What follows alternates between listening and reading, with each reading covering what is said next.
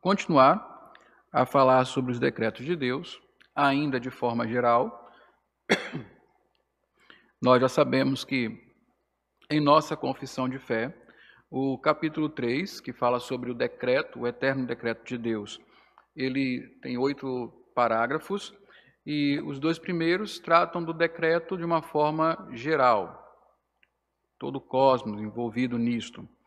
Mas os demais parágrafos, que nós vamos começar a estudar na semana que vem, se assim Deus quiser, e espero que juntos, é, fisicamente juntos, falam sobre o decreto de Deus aplicado é, especificamente aos seres morais, aos anjos e aos homens.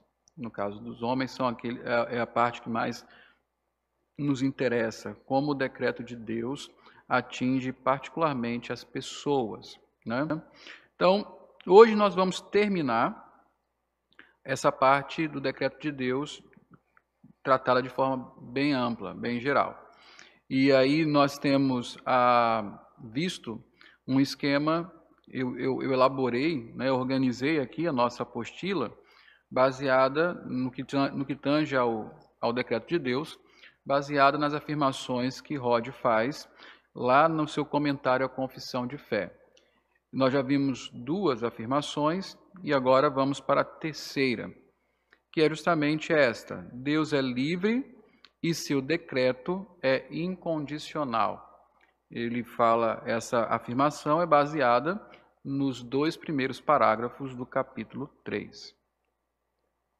E a parte que afirma exatamente, foi resumida com essa afirmação: Deus é livre e seu decreto é incondicional, diz assim lá na nossa confissão de fé: Ainda que Deus saiba tudo quanto pode ou há de acontecer, em todas as circunstâncias imagináveis, ele não decreta coisa alguma por havê-la previsto como futura, ou como coisas que havia, como coisa que havia de acontecer em tais e tais condições. Então, o que nós vamos falar é justamente do, de um decreto incondicional e absoluto, que não depende de circunstâncias ou agentes livres para ser executado, mas depende de si próprio, do próprio poder de Deus da sua sabedoria. Então vamos caminhar aí em nosso, em nosso guia de estudo. Primeiro tópico diz o seguinte: Deus sabe todas as coisas. Fala sobre a onisciência de Deus. Deus sabe todas as coisas. Já vimos que a onisciência é um dos atributos de Deus. Ele sabe todas as coisas, tudo que acontece, tudo que acontecerá, e observe, e tudo que poderia acontecer em dadas circunstâncias. Sabe o que aconteceu, o que acontecerá, o que acontece e o que poderia acontecer se as circunstâncias fossem diferentes. Ou seja, as várias possibilidades de um determinado acontecimento são conhecidas por Deus. Diz o Senhor que fez estas coisas conhecida desde os séculos. É, Tiago, naquele, naquela primeiro concílio que houve da igreja em Jerusalém, quando se tratava da questão da circuncisão dos gentios, ele faz essa afirmação a respeito daquilo que o Senhor diz, que faz estas coisas conhecidas desde os séculos. Ou seja, Deus sabe todas as coisas desde a eternidade. A Bíblia nos ensina que Deus conhece tudo, exatamente tudo. No que diz respeito, então, a, ao decreto de Deus, uma questão surge a partir dessa verdade. Qual é essa questão? Será que o pré-conhecimento de Deus influenciou o seu decreto? Essa é uma questão que tem sido debatida por séculos.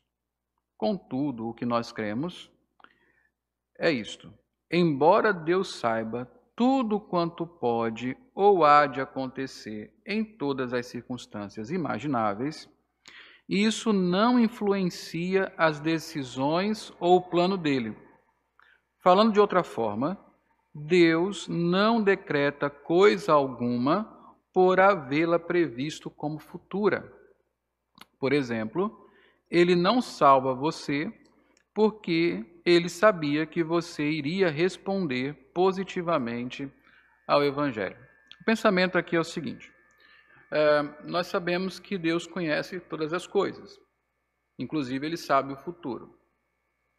Então, essa questão se o pré-conhecimento de Deus influencia seu decreto tem a ver exatamente com isso. Será que Deus, por saber, olhando para o futuro, que eu iria crer se alguém pregasse para mim, ele resolveu me escolher e decretar a minha salvação, porque ele viu que se alguém pregasse para mim, eu iria aceitar? Ou não tem nada a ver? Deus tanto decretou a pregação, quanto decretou que eu teria fé, quanto decretou a minha salvação. A questão é: será que o decreto de Deus para me salvar, ele dependia da minha aceitação ou não? Ou se o decreto de Deus já previa no seu próprio plano tanto a fé, o arrependimento, para que eu puder, o novo nascimento, para que algo que quando eu fosse ouvir o evangelho, eu necessariamente cresce. Essa é a questão aqui. Saber se a, o pré-conhecimento de Deus influenciou o seu decreto. Ele olhou para o futuro via o, viu o que iria acontecer e então decretou que aquilo iria acontecer. Será que funcionou assim? Bom, não é assim que nós vemos na palavra de Deus e também não é assim, e portanto também não pode ser assim que nós cremos. Eu vou repetir o que nós cremos e abaixo aqui, continuando nosso guia de estudo, nós vamos explicar isso é, mais detalhadamente. Como é que nós cremos? Como é que nós encontramos na Bíblia e está confessado nos nossos símbolos de fé? Da seguinte maneira: embora Deus saiba tudo quanto pode ou há de acontecer, em todas as circunstâncias imagináveis, isso não influencia as decisões ou plano de Deus, ou plano dele. Falando de outra forma, Deus não decreta coisa alguma por havê-la previsto como futura. Por exemplo, ele não salva você porque ele sabia que você iria responder positivamente ao Evangelho. Afirmamos assim que o decreto de Deus é absoluto e incondicional. Essas são palavras importantes para definir o decreto de Deus nesse tópico que nós estamos. Quando falamos que o decreto de Deus é incondicional, ele é absoluto e incondicional. Ou seja, como já vimos, ele decretou os fins e os meios. Os meios são as circunstâncias e os agentes que irão fazer o que tem que fazer. Nada, portanto, foge da abrangência do decreto divino. Agora vamos ver aqui a diferença. Lembrando que, se você tiver dúvida, vai juntando aí, ou se quiser, pode ir mandando pelo WhatsApp, que ao final a gente responde tudo, não é? Aquilo que for possível responder. Então, temos um seguinte ponto aí: decreto absoluto versus decreto condicional. São as duas formas de pensar sobre o decreto de Deus, né? as mais clássicas. Alguns acreditam que o decreto é absoluto, e aqui vamos definir o que, que é. E outros acreditam que o decreto é condicional. Então vamos ver isso. O decreto absoluto é aquele que, enquanto pode determinar muitos eventos condicionais, determinando suas condições, ele mesmo não é interrompido em nenhuma condição. O decreto absoluto é o seguinte: ah, em seu plano, Deus determinou os fins e as condições para que esse fim fosse atingido. Então, o propósito de Deus depende de condições para acontecer. Mas essas mesmas condições, elas não são não estão fora do decreto, pelo contrário. Deus também decretou as condições, decretou os meios, as circunstâncias, os agentes que iriam fazer a sua vontade. E ainda que os eventos dentro do decreto estejam condicionados, o decreto em si não. O decreto em si tem toda a provisão, toda a previsão necessária para cumprir. E essa provisão vem do próprio Deus, que é autossuficiente e independente. Dessa forma, o decreto é absoluto. Ele vai ser cumprido porque ele não tem nenhuma pendência, ele não tem nenhuma dependência. Tudo está decretado, os meios e os fins. Agora vamos ver o decreto condicional. É aquele que determina que certo evento acontecerá sob a condição que algum outro evento não decretado aconteça. Aqui o próprio decreto, tanto quanto o evento decretado, se acha dependente. Aqui se acredita o seguinte: há certas coisas que Deus decretou que dependem de coisas que Deus não decretou. E aí nós temos um problema. Se é desta forma, o decreto é dependente das circunstâncias não decretadas. Então, esse decreto fica, o próprio decreto, a vontade de Deus, ele se acha numa pendência, numa dependência. Ou seja, Deus decretou algumas coisas que dependem de coisas que ele não decretou. Então, na verdade, Deus está de mãos atadas, esperando que as circunstâncias cooperem para que a sua vontade finalmente seja realizada. É muito complicado crer nisso. Nós não encontramos na Bíblia é, fundamento para tal crença. Mas há irmãos, né, crentes, pessoas piedosas, no passado inclusive, que defendiam tal ideia. Mas é um erro bíblico, né? não encontramos isso na Bíblia. Então, crer em um decreto absoluto é plenamente compatível com o que diz a Bíblia. Veja, Efésios 1:5. Em amor nos predestinou para sermos adotados como filhos por meio de Jesus Cristo, conforme o bom propósito da sua vontade. E o versículo 11 de Efésios 1, nele fomos também escolhidos, tendo sido predestinados, conforme o plano daquele que faz todas as coisas segundo o propósito da sua vontade. Assim, Deus é a causa primeira de tudo, e ele mesmo decretou as causas secundárias, ou os meios pelos quais as coisas, os fins que ele decretou, irão acontecer. Deus decreta meios e fins, por isso o seu decreto é absoluto, incondicional, não tem nenhuma condição que é, ele mesmo não satisfaça o conhecimento de Deus, falando aqui sobre o pré-conhecimento de Deus, né? Não o amarra. O fato de Deus ver o futuro, saber o que vai acontecer, não limita o seu decreto. Nós servimos ao Deus totalmente livre. Deus faz tudo conforme a sua vontade, não conforme a sua presciência. Na verdade, quando nós olhamos e sabemos do conhecimento total de Deus, Deus ele não adivinha o futuro e não prevê o futuro. Deus escreveu a história, passado, presente e futuro. Ele sabe todas as coisas porque ele mesmo as decretou.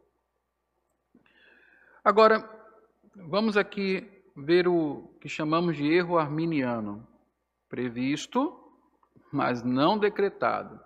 Esse é o erro arminiano. O que, que nós queremos dizer com isso? Os arminianos acreditam na teoria do decreto condicional, como nós vimos lá mais em cima. Para eles, Deus decretou, certo, Deus decretou que certos eventos ocorrerão condicionados a outros eventos. que ele prevê como possíveis, mas que não decretou.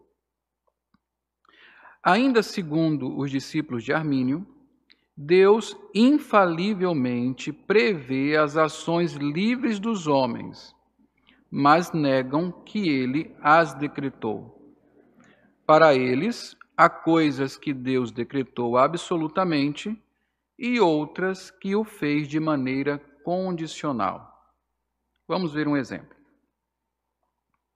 Os arminianos, admitindo que Deus certamente conhece os atos dos agentes livres, ou seja, das pessoas, quando você observar aí no texto agentes livres, agentes morais, são as pessoas, né? Os anjos também, mas principalmente aqui as pessoas. Então, os arminianos, admitindo que Deus certamente conhece os atos dos agentes livres, assim como todos os outros eventos, sustentam que ele decretou absolutamente, ou seja, incondicionalmente, criar o homem. E prevendo que o homem pecaria, ele decretou absolutamente prover uma salvação para todos. E, na verdade, salvar todos os que se arrependem e creem mas que ele condicionalmente decretou salvar homens individuais, sob a condição prevista, mas não pré-ordenada, de sua fé e obediência. Então, absolutamente Deus decretou criar o homem e sabia que o homem ia pecar.